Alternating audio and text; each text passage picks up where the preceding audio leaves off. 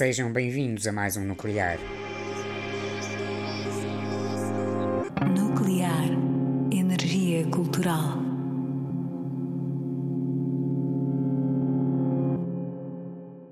Começamos com Jealousy de Roshin Murphy, do seu brilhante último disco Roshin Machine. Hoje mergulhamos no universo do ballroom e o seu percurso na sociedade e na cultura. Bernardo Gonçalves dá aulas no Instituto Superior Técnico de Lisboa, onde também é estudante de doutoramento. A carta publicada esta semana, em culturanuclear.pt, é assinada pelo Bernardo, sob o título À Procura da Visibilidade. Faz uma viagem por uma série de referências culturais que deram visibilidade à cultura underground do ballroom e das pessoas trans. Mais à frente, regressamos à carta, mas é importante referi-la, pois inspira as escolhas deste episódio. A seguir ouvimos Deep in Vogue de Malcolm McLaren com a Botzilla Orchestra. O single de 1989 foi o primeiro registro a trazer o voguing e o ballroom para o mainstream. A canção foi editada antes de Vogue de Madonna e chegou ao número 1 da tabela de dança da Billboard. Deep in Vogue tem assim uma série de subtilezas que tornaram a canção num marco. É uma homenagem às lendárias casas do ballroom.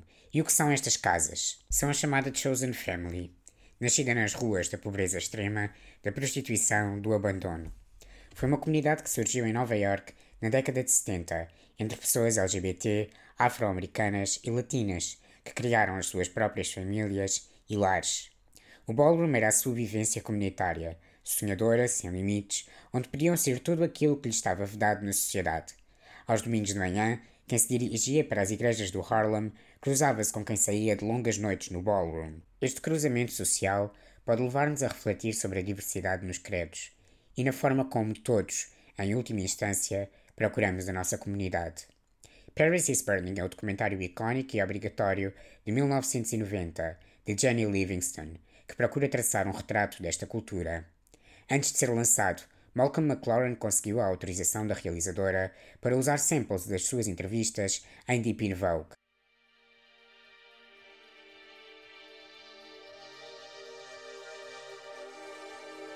This has got to be a special tribute to the houses of Newell. La Beja, an extravaganza. Magnifique. Celeron.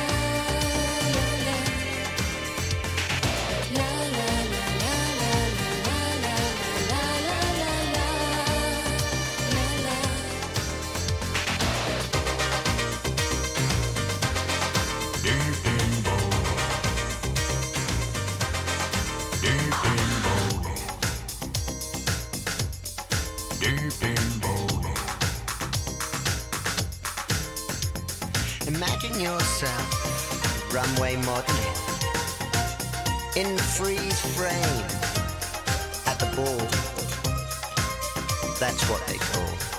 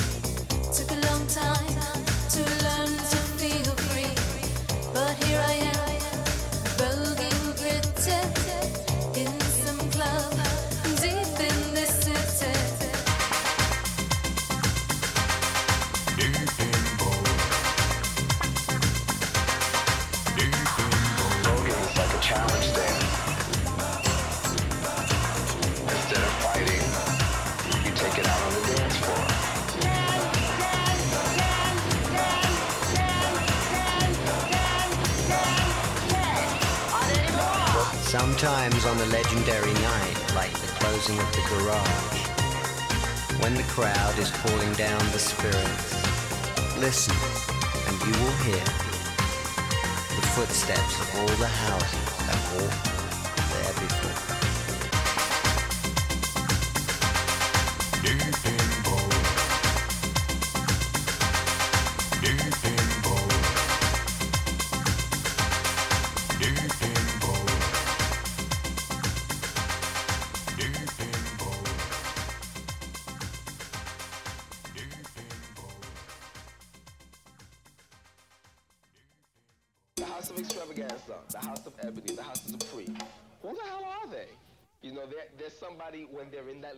Sibila e Cole editaram em 1991 a Deeper Love.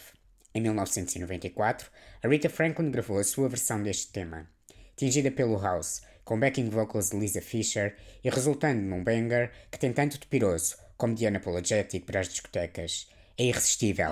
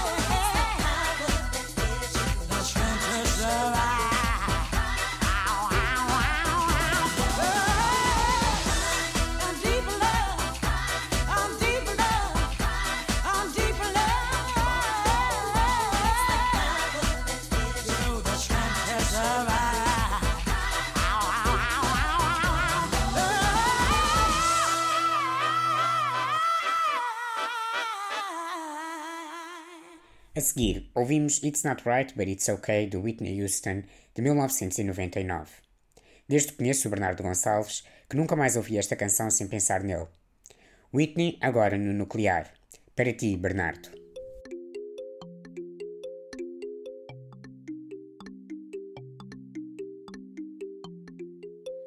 Friday night, you and your boys went out to eat.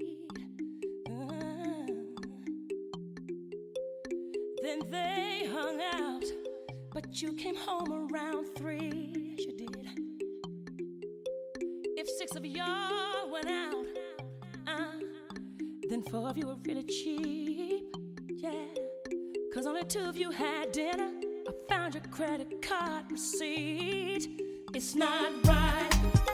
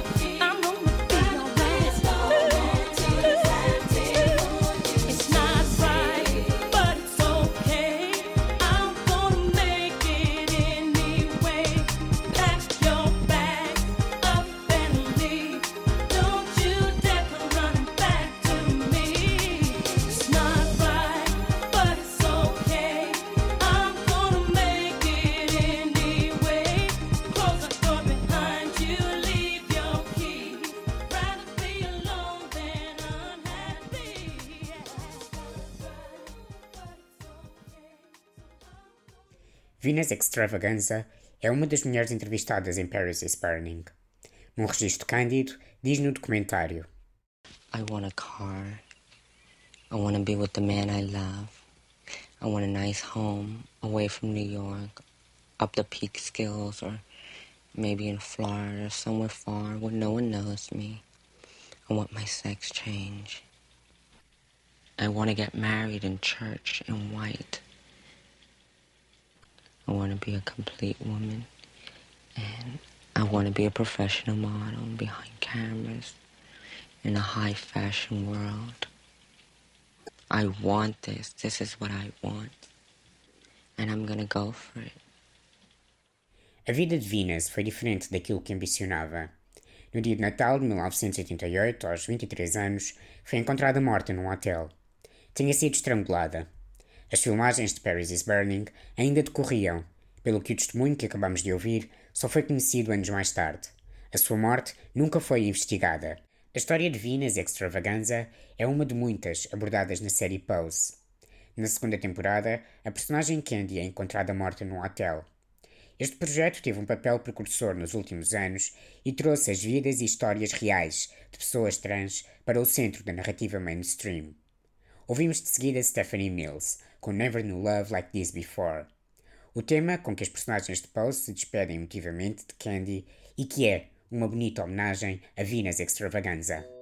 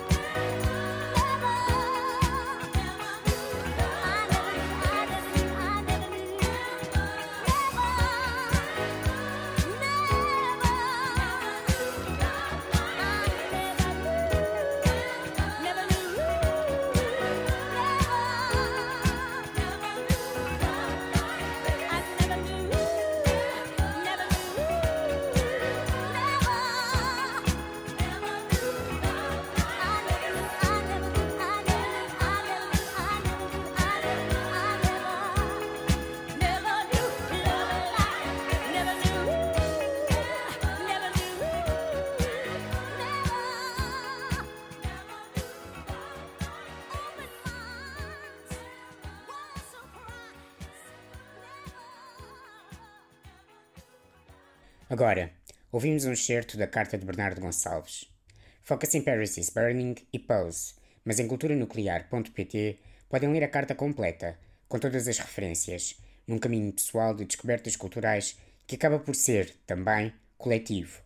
Aquilo que hoje vemos como a expressão artística drag tem parte da sua origem onde o próprio Vogue nasceu, nos Drag Balls em Nova York. Também em 1990, o documentário Paris is Burning é lançado, sendo apresentado no Festival de Sundance no ano seguinte, onde ganha o grande prémio do júri. O documentário é um registro de valor inigualável, retratando a época dourada dos drag balls, explorando temas como a cor, a classe, o género e a sexualidade. Mais recentemente, a série Pose apresenta-se como um retrato fiel desses anos e dessa realidade. Tudo isto é acerca de sobrevivência, de amor e de dor, e de uma luta pelo direito a sonhar e a ser visível. A cultura dos bolos apresenta-se como um dos melhores exemplos de desconstrução, não só de género e de papéis e classes sociais, como também da própria cultura mainstream, ao mesmo tempo brincando com ela, ambicionando a ela, copiando-a para, logo a seguir, fugir dela.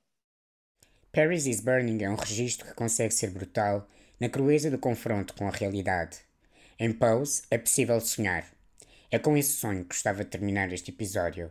Tal como o Bernardo escreveu e disse, tudo isto é sobrevivência, amor, dor e a luta pelo direito a sonhar e ser visível. É importante ganharmos consciência que todos temos direito a sonhar. O ballroom é isso mesmo, e Pose capta esse espírito com uma leveza que não tinha sido possível até hoje. A série também é precursora porque, reconhecendo o peso da história, reescreve as vidas de muitas pessoas, concretizando as suas ambições. Dá-lhes oportunidades que nunca tiveram. À nova geração, confere a capacidade de compreender melhor o passado, ter consciência dele, enquanto toma decisões sobre o seu futuro. Como ouvimos na voz da personagem Preytel, Live, Work, Pose. Diana Ross fecha este episódio com um hino de amor e esperança, em No Mountain High Enough. Até ao próximo Nuclear.